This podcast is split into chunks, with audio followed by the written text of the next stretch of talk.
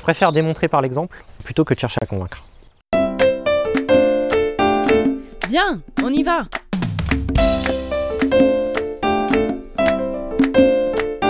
Le podcast des artisans et des paysans en mouvement. Signé La Juliole.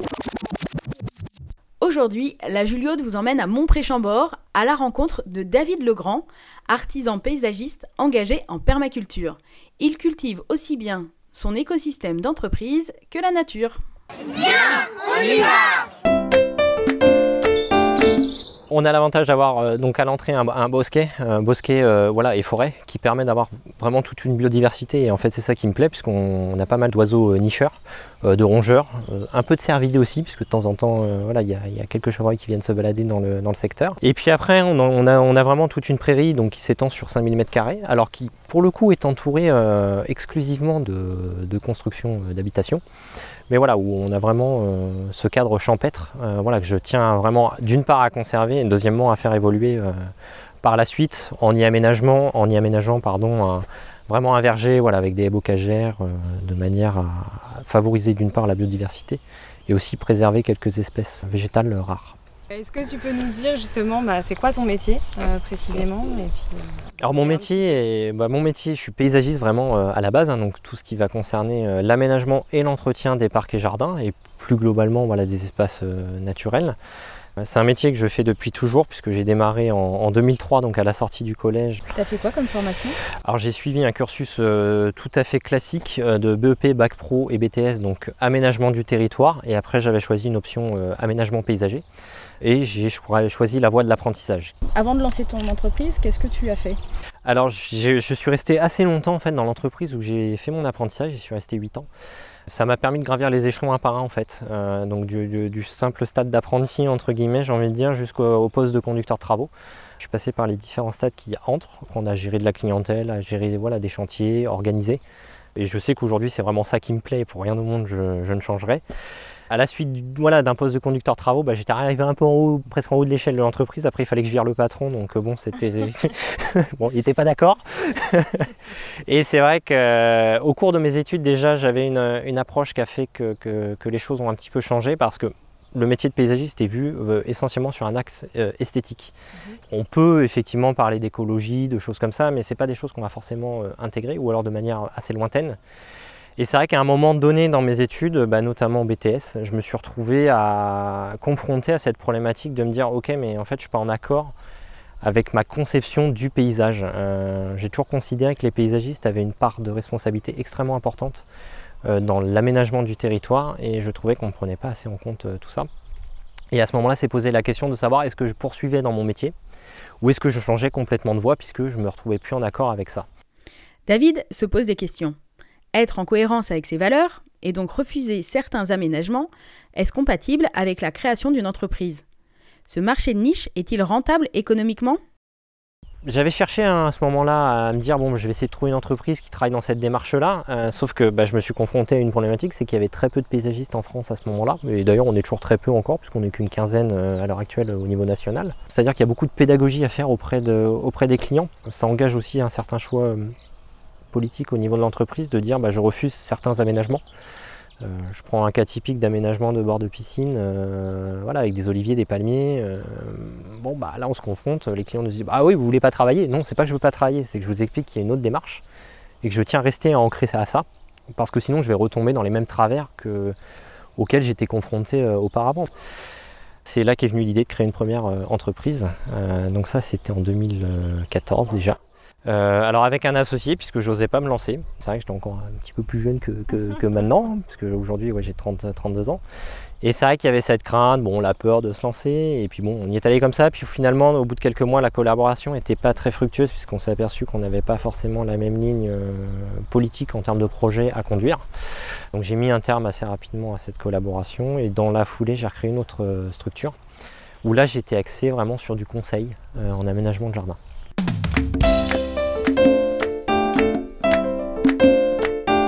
Le podcast des artisans et des paysans en mouvement. Après, au gré des rencontres hein, qui se sont faites, euh, alors aussi bien au sein des chambres des métiers, des chambres de commerce, euh, voilà, on m'a un petit peu poussé parce que c'est vrai que j'hésitais pas, enfin j'hésitais vraiment à repartir sur la création d'une entreprise. euh, quand on se prend les pieds dans le tapis une fois, bon du coup après on est un peu méfiant.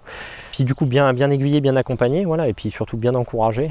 Ben, est né paysage comestible, donc du coup l'année dernière, où là j'ai repris une activité à 100% de- d'aménagement et d'entretien des parcs et jardins. Quelles sont les personnes qui t'ont accompagné dans ton cheminement euh, entrepreneurial? Avant d'arriver au stade d'entrepreneur, bah, comme je disais tout à l'heure, je passais par le stade de l'apprentissage. Euh, et c'est vrai que je dois beaucoup euh, au maître d'apprentissage que, j'ai- eu, hein, qui est Fabrice Armand. C'est un petit clin d'œil parce que c'est quelqu'un qui m'a énormément appris, qui continue à m'apprendre, puisque même au-delà du fait qu'on ne travaille plus ensemble, on est en échange constant. Après, j'ai deux formateurs, qui sont donc Serge Mazot et Philippe Toguin, qui sont les respectivement que j'ai eu en fait en aménagement technique, en BEP et en bac pro qui m'ont donné cette clé et je pense que je leur dois vraiment beaucoup de me dire euh, voilà il y a le système éducatif, il y a ce qu'on apprend, Euh, je t'encourage à aller voir plus loin. Et c'est des gens qui m'ont poussé, euh, mais dès mon plus jeune âge en fait, hein, dès l'âge de 16-17 ans, à aller chercher plus loin que ce qu'on nous donnait. Et puis après au niveau entrepreneurial, il y a, vraiment eu cette clé, qui est, bah, Julien en fait, hein, au moment où on s'est rencontrés, c'est vrai que j'étais sur un stade où j'avais recréé une autre structure, mais j'osais pas la développer, il y avait des idées mais j'hésitais. Ça a été un bon moteur. Je saisis la perche que me tend David pour revenir sur un point essentiel. Être innovant ne veut pas dire que l'on ne doute jamais ou que l'on n'a pas peur, mais c'est avoir la capacité de se créer des opportunités pour passer au-dessus de ses craintes et oser aller de l'avant. C'est finalement se risquer à innover. petit à petit, je m'entoure de d'autres acteurs en fait. Il y, a, il y a cette émulation, encore une fois, qui se crée. Euh, plus vous allez trouver des acteurs qui vous aident à avancer, plus ça va vous orienter vers d'autres acteurs qui ont aussi envie d'avancer avec vous. Notamment l'initiative Laura Cher, qui est une plateforme qui m'a donné un bon, un bon coup de pouce aussi pour, euh, pour débloquer un peu la situation, parce que c'est vrai que les banques avaient tendance à freiner un peu. Aujourd'hui, bah voilà, je, suis- je suis extrêmement heureux de là où j'en suis arrivé, puisqu'en plus, me- au plan économique, on voit que ça fonctionne. Et alors, pourquoi tu as choisi le nom de paysage comestible? Pourquoi comestible? Bah, Parce que je fais beaucoup d'aménagement de vergers, de potagers. Euh, J'ai vraiment choisi ce créneau-là.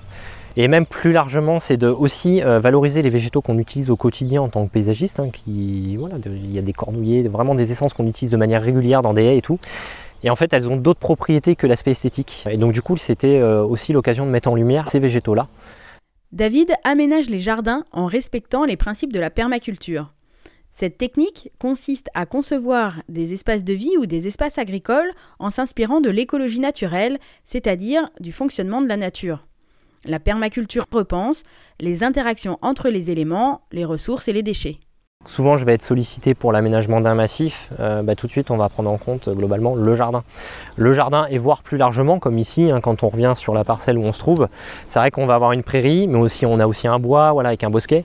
L'idée, c'est de créer des interactions entre tous ces éléments-là. C'est pas se concentrer et se focaliser juste sur un point. Euh, on est vraiment dans une approche euh, globale, et c'est ce qui me différencie du coup de l'ensemble de mes confrères, parce que c'est vrai qu'on est très nombreux dans ce, dans ce métier-là. Et aujourd'hui, ce qui fait ma force, bah, c'est ça, c'est d'avoir cette approche euh, globale. Qui sont tes clients?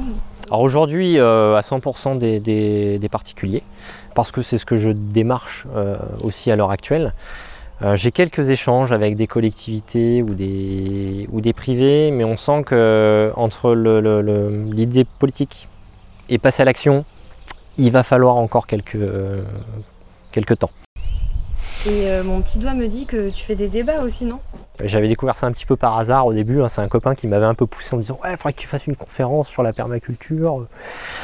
Ouais, enfin, tu sais, j'ai jamais fait de conférence de ma vie. Moi, parler devant 300 personnes, c'est pas mon truc. Et en fait, du jour où j'ai testé ce truc, en fait, je me suis aperçu que d'une part, j'aimais ça et en plus, j'adorais transmettre. Et donc, de temps en temps, j'anime, alors soit autour de ciné-débats ou de voilà, sur des sujets ciblés. Au-delà du fait de transmettre, c'est aussi partager. Parce qu'on a tous une, base de données en termes de connaissances. Et ce qui est intéressant, c'est quand vous faites rentrer les gens en interaction entre eux, ça crée une, voilà, une émulation qui est intéressante. Et c'est souvent là qu'on trouve les meilleures idées à mettre en pratique. Tu peux nous emmener faire un petit tour, qu'on qu'on voit un petit peu tout ce que tu as Donc il y a deux bâtiments, des bâtiments en bois bien sûr, hein, pour rester dans la philosophie du projet, et puis j'envisageais pas d'avoir un autre type de bâtiment. Euh, donc un qui me sert de bureau et aussi pour accueillir, euh, voilà, pour accueillir les, les clients. Et puis le, le- le second bâtiment donc, qui me permet de stocker pour l'instant mon matériel. Bon, je m'aperçois que mon bâtiment va vite être trop, trop petit. Donc je réfléchis à d'autres perspectives de développement. On peut jeter un petit Bah bien sûr. au matériel? J'ai mis un point d'honneur à faire le choix d'investir sur du matériel à batterie pour tout ce qui concerne l'entretien des parcs et jardins. Ça a été un marqueur fort, ça a été un peu décrié. Quelquefois, j'ai des, j'ai des remarques là-dessus parce qu'on me dit oui, les batteries ça pollue, ce qui est vrai.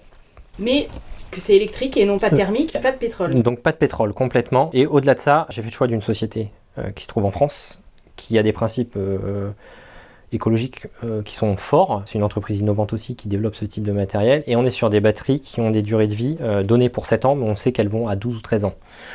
Donc bah, ce marqueur-là m'a- m'a- a été vraiment significatif pour moi de me dire oui, euh, j'ai aucun problème à investir sur une gamme de matériel à batterie, sachant qu'on lui donne plus de 10 ans de durée de vie, même s'il faut à terme la recycler. euh, ça reste quelque part peut-être un peu plus écologique que de consommer du pétrole euh, en permanence. Pour pousser la démarche jusqu'au bout, voilà, recharger les batteries avec de l'éner- de l'énergie euh, verte. Solaire. Alors j'y pense, euh, c'est en projet. Il faut juste que je trouve le temps de. parce que les journées sont trop courtes pour monter les dossiers et tout.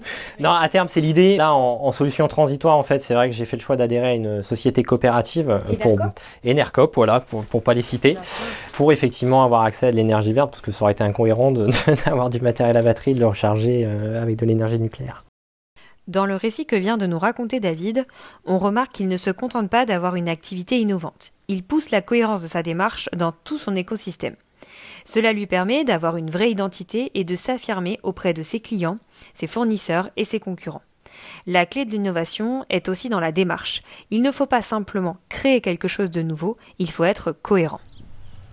Je sais que ça va interpeller la graphiste quand je lui avais demandé de faire mon site web, mais je lui dit je veux premièrement un hébergeur français pour pas que voilà pour pas que les données soient stockées à l'autre bout du monde, et deuxièmement qu'il soit à 100% en électricité verte. Elle me dit ça n'existe pas. Euh, bah, je lui dis euh, avant de me dire ça n'existe pas, on va peut-être commencer par chercher. Et effectivement ça existe. Et c'est vrai que la démarche va, voilà, j'aime bien essayer de pousser euh, au maximum parce que je me dis Internet est une source de pollution catastrophique. hein. Quand, on connaît l'envers du décor du fonctionnement d'Internet, c'est loin d'être écologique. Euh, et c'est vrai que d'avoir ces marqueurs forts euh, sur la gestion des emails, euh, voilà, et mes clients le savent aussi, hein, je, fais de la pédagogie là-dessus pour qu'il y ait le minimum d'échanges de mails, parce qu'un mail pollue beaucoup plus qu'un SMS ou qu'un coup de téléphone. C'est- un travail quotidien, puis c'est la continuité de convictions personnelles. Donc le fait d'être entrepreneur permet ça aussi, d'allier ses convictions personnelles avec son projet d'entreprise.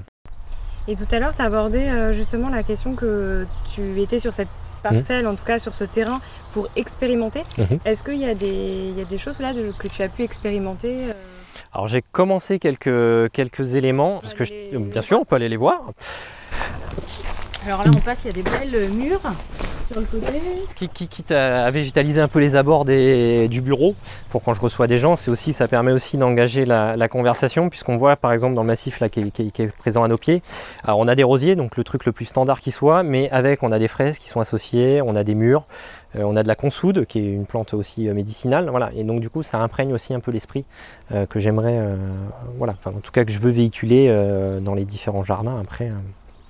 Donc c'est bien parce que ça suscite aussi euh, les interrogations, donc c'est chouette.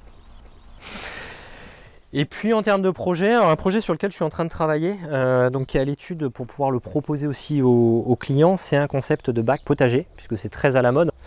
L'idée c'est de le rendre quasiment autonome en eau euh, à 100%. Donc on- là on est plus en phase de recherche et de test pour trouver les substrats adaptés, euh, trouver les matériaux écologiques euh, qui vont bien pour pouvoir stocker l'eau au fond du bac. On est un peu à l'échelle d'un prototype. Euh, J'espère pouvoir sortir ça euh, l'année prochaine si tout va bien. En jean et en t-shirt, David nous montre son bac en bois qu'il vient de concevoir.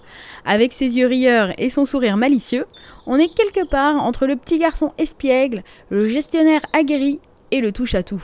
Il met en place des essais dans sa prairie, mais aussi chez ses clients. Souvent les clients se prêtent au jeu et c'est chouette parce qu'au final ils m'appellent pour me dire ah bah tiens au fait euh, tiens ça évolue comme ça. Que dire, est-ce que tu as un suivi derrière Ouais. de cette expérience Il y a un suivi de cette expérience et euh, là je vois j'ai un client qui est, donc, qui est pas très loin d'ici euh, où on a fait beaucoup de, beaucoup de plantations. Il a été là tout le printemps puisque bah, confiné forcément tous les jours il faisait son petit tour dans le, dans le jardin et tous les deux ou trois jours il m'appelait pour me dire ah bah tiens il y a telle plante qui démarre ah bah celle-ci elle peine un peu voilà il y a vraiment cet échange qui se crée et c'est vrai que c'est ça qui me plaît aussi que j'adore les relations humaines et que, et que c'est chouette d'aller au-delà d'une relation euh, commerciale. Bah, j'ai démarré mon propre potager parce que c'est pas le tout de, de faire le potager chez les clients, mais c'est bien d'avoir le sien aussi. Alors, tu as des tomates? Alors ouais, euh, bah ouais, parce que je manque un peu de temps, donc en fait, euh, je m'occupe plus du potager de mes clients que du mien. Là, c'est vrai qu'on est parti sur de plantations donc de tomates, de fraises, euh, courgettes. Je fais quelques essais sur des variétés anciennes de courges aussi, c'est aussi ça, euh, comme on disait tout à l'heure, l'expérimentation. J'ai intégré aussi bah, vraiment du fleurissement pour attirer les abeilles, donc protéger des courants d'air froid notamment euh, l'hiver. L'idée c'était d'avoir implanté une haie, bon celle-ci n'a pas voulu euh, démarrer. Bon, elle sera remplacée à l'automne, mais l'idée c'était vraiment aussi d'isoler un petit peu le, potager des courants d'air et aussi de pouvoir héberger les limaces. Ah Parce qu'à partir du moment où on a un potager, on a souvent une problématique de limaces. le fait d'avoir une haie, souvent elles vont rester cantonnées au niveau de la haie et pas aller cavaler dans le potager. À quoi ça te sert euh, l'expérimentation au sein de ton entreprise? Je choisis d'expérimenter des choses. Donc ça c'est, on, passe du stade à l'idée. On a cette idée, on se dit bon bah ok techniquement comment je vais faire? On fait nos essais. Et là où c'est chouette, c'est quand après on est force de proposition auprès de nos clients. Parce qu'un client, plus vous allez stimuler, plus vous allez être force de proposition, euh, plus il va avoir ce sentiment d'être différent euh, du jardin des voisins. Et mine de rien, c'est aussi euh, une manière de, faire avancer une stratégie économique d'entreprise. Parce que c'est important de ne pas oublier, c'est vrai que j'expérimente, je m'éclate beaucoup dans, tout ce que je fais au quotidien, mais il ne faut pas que j'oublie que la, ligne directrice, c'est aussi de faire fonctionner une, structure euh, d'entreprise. Tu te considères comme, un, comme innovant? Innovant, j'aurais tendance à dire oui. Après, c'est pas quelque chose que je vais mettre forcément euh, en avant sur le terme innovant. Mais c'est vraiment être force de proposition. Voilà, il y a une problématique, on essaye d'y trouver, d'y apporter une solution. Euh, et, ce que je déteste par-dessus tout, et c'est aussi pour ça que je m'étais posé beaucoup de questions sur mon propre métier, c'est que en, fait c'est chiant d'avoir une standardisation des paysages. Que ce soit, voilà, pour le, on a une, palette végétale extrêmement importante qui existe et on, utilise voilà, un tout petit pourcentage. En termes de biodiversité, aujourd'hui on n'arrête pas d'en parler, c'est dans tous les programmes, euh, qui soient économiques, qui soient politiques, voilà, on n'arrête pas de nous parler d'écologie, ou d'un moment il faut arrêter d'en parler et de s'y mettre. Voilà, et c'est mon moyen moi aussi de, voilà, de, de, de, travailler en ce sens-là. Quoi. La goutte d'eau du colibri. La goutte d'eau du colibri, non mais c'est exactement ça. Dernièrement j'avais eu un échange avec d'autres, d'autres entrepreneurs. Euh, la question c'était euh, pourquoi vous êtes entrepreneur mais je ne me considère pas entrepreneur? C'est-à-dire qu'au bout d'un moment j'ai toujours voulu créer euh, et expérimenter des choses. Bon bah le fait d'être libre entre guillemets en étant entrepreneur me permet ça. Et c'est là où je pour rien au monde je ferais marche arrière. Quoi. Qu'est-ce qui t'inspire ou qui t'inspire? Est-ce qu'il y a des personnes ou des choses, des revues ou quoi? D'où proviennent tes idées? Bah, de mon petit cerveau qui tourne à plein régime euh, presque tout le temps, donc c'est un peu fatigant. Je m'inspire beaucoup de, de, de revues professionnelles déjà parce que c'est aussi important de suivre l'évolution de la, profession. Après, je suis beaucoup de revues scientifiques aussi euh, sur euh, tout ce qui est biologie des sols, puisqu'on commence vraiment à, s'y intéresser, et qui est un enjeu aussi important en matière d'aménagement derrière. Beaucoup d'entreprises de, aussi que je suis, hein, notamment les Jardins de Gallic, un bureau d'études qui se trouve en région parisienne, qui développe énormément de concepts, euh, alors aussi bien en faveur des entreprises que des particuliers. Je m'intéresse aussi à ce que font les, collectivités. Et puis bah, après, il y a une part de créativité personnelle, ouais. David aborde précisément une des caractéristiques majeures de la posture en innovation. En effet, pour innover, on doit être en veille permanente et constante sur son environnement. Et l'on doit aussi savoir se questionner pour créer des nouveautés. Alors surtout, observez, lisez, cherchez et bien sûr, innovez. Est-ce que tu as des concurrents euh, directs? Alors des concurrents directs, non. Euh, j'ai beaucoup de confrères, oui. Après, le fait d'avoir choisi un créneau, une démarche euh, engagée, pour le coup, me démarque de mes concurrents directs. Donc de ce côté-là, c'est vrai que c'est aussi un marqueur fort et un point fort euh, qui permet de, développer l'entreprise. J'ai un, voilà, un collègue qui, lui, est sur Tours, où on s'est rencontrés pour voir les approches. On confronte aussi nos, approches, c'est ça aussi, hein. il n'y a pas que de la concurrence, peut aussi y avoir de la complémentarité. C'est vrai que lui, il a fait le choix de travailler sur toute la partie sud de Tours. Donc euh, entre Tours et globalement Orléans, bah, il n'y a personne. On n'est pas obligé euh, d'être toujours dans la concurrence en fait. Moi je vois plus de la complémentarité que de la concurrence et c'est là où je m'entends pas avec la majorité pour le coup de mes confrères paysagistes. Concurrence directe sur de la taille de haie, sur euh, de la tente de pelouse, euh, ok. Sauf que moi c'est pas ce que je vais chercher, donc pour moi c'est pas de la concurrence. Ça, c'est un peu ce qu'on appelle de la compétition. L'idée, en tout cas, de, de, collaborer avec ses, concurrents et de se répartir tout simplement aussi le terrain sans forcément appeler ça, du coup, de la concurrence, mais de la collaboration. Comment as-tu vécu la crise du Covid? Le Covid, alors au début avec une grosse inquiétude, euh, surtout quand on ne savait pas si on allait être confiné ou pas. Euh, j'avoue que là j'ai eu une période euh, un petit peu complexe. j'ai joué un coup de poker en fait à ce moment-là. je me souviens le lundi 16 mars, je me dis bon, il semble qu'on va être confiné, toutes les structures vont s'arrêter. Les jardineries euh, ne vont pas acheter les stocks de plants de légumes. J'ai appelé un producteur local où je me suis dit, il va se retrouver avec tout sur les bras puisqu'il ne vend qu'à des centrales d'achat. C'est là aussi où ça met en contradiction le, système économique. Et j'ai engagé 2000 euros comme ça sur un coup de tête d'achat de, marchandises de légumes. Et le mardi matin, je me suis dit, bon, bah maintenant que j'ai 2000 euros de légumes sur les bras, il va falloir que je les écoule. J'ai appelé tous mes clients. Et en fait, eux ont marché à 100%. Euh, et cette prise de risque, entre guillemets, euh, m'a permis de rentrer de la trésorerie pour 15 jours à venir. Et derrière, ça m'a laissé le temps de pouvoir rebondir pour réorganiser mes chantiers différemment. Euh, d'avoir aussi une bonne relation avec mes fournisseurs, c'est-à-dire que quand on est en difficulté, je passe un coup de fil. Ensemble, on cherche des solutions. Ça nous permet à tous de travailler en fait. Je me suis dit pourquoi pas développer aussi ma propre production, alors sur des végétaux plutôt ciblés. Donc le Covid a été une problématique, c'est un frein économique, ça peut faire basculer des entreprises. Mais il y a aussi ce truc de se dire, ben, j'ai un problème, je m'y confonds. La chaîne d'entreprise doit toujours voir devant, et pas à l'instant T. Donc je réfléchis déjà à, du coup à développer l'entreprise et peut-être à, recruter. Alors j'y réfléchis sous forme coopérative ou voilà, essayer de trouver le meilleur moyen euh, pour avoir le maximum d'acteurs. Euh, et d'où l'idée peut-être de développer des partenariats euh, directement avec les, avec les architectes. C'est de se dire, bah, l'architecte va sortir un peu de son bureau et venir faire du terrain. Et puis bah, moi de mon côté, euh, je sors un peu du terrain et je vais un peu dans le bureau. il y a vraiment ce partage de compétences et de connaissances qu'on va mettre en œuvre sur un, projet là qu'on développe ensemble sur, euh, la ville de Blois, euh, donc pour un particulier. On va voir un petit peu comment ça se passe, ça va être un peu le côté laboratoire aussi de, cette opération-là, et voir à terme si effectivement on peut, on peut être amené à travailler de cette manière-là aussi. Ça peut être aussi une façon d'envisager le recrutement. Quel conseil tu donnerais à un jeune qui veut se lancer? Bah, qui fonce. qui fonce. Et en fait, euh, je m'en rends compte aujourd'hui, euh, c'est euh, au-delà d'avoir une idée, un projet, il faut bien sûr avoir confiance en son projet, mais ce qui fait que le projet peut avancer, c'est d'avoir confiance en soi. C'est vraiment la clé. je m'en rends compte vraiment aujourd'hui. Je m'aperçois en côtoyant aussi bah, les, voilà, les étudiants qui sont donc à l'école nationale du paysage là, de, Blois, les, bon, les jeunes qui vont se trouver dans les centres de formation et choses comme ça. Je pense qu'il y a une génération qui débarque où on n'aura même pas besoin de convaincre ces jeunes-là. Euh, je le vois globalement, j'ai une à deux demandes de stage ou de formation euh, par semaine euh, parce que voilà, l'entreprise et le concept intéressent. Et au-delà du concept, il y a vraiment ce, rapport humain. Donc je préfère démontrer par l'exemple plutôt que de chercher à convaincre. C'est beaucoup plus, enfin, j'estime que c'est beaucoup plus efficace et beaucoup plus parlant. Et je suis vraiment confiant parce qu'il y a vraiment une génération de jeunes qui, qui débarquent où on aura une approche globalement différente. Euh, après, bien sûr, il va falloir gérer avec les autres générations. Je le vois moi-même avec mes propres parents. Hein. J'ai beau être euh, très engagé, ils n'ont toujours pas un compost dans leur jardin. Quoi. Donc euh, voilà. Comme quoi, souvent, c'est son cercle le plus proche qu'on a du mal à convaincre. Viens, on y va Bon alors David, si on te dit viens, on y va, tu nous emmènes où? dans le monde de demain. On n'arrête pas de parler du monde de demain. Moi, j'arrête pas de dire que c'est le monde d'aujourd'hui. Mais euh, donc, moi, j'ai envie de dire, bien, viens, on y va. On aménage euh, le paysage euh, de manière écologique et cohérente, surtout. Viens, on y va.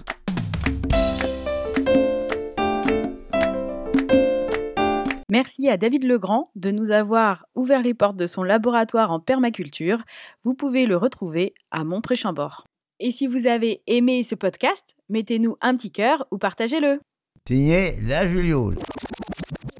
Ce podcast a été réalisé en partenariat avec la Chambre des métiers et de l'artisanat du Loir-et-Cher sur une musique originale de Didier Girard et Benjamin Deschamps.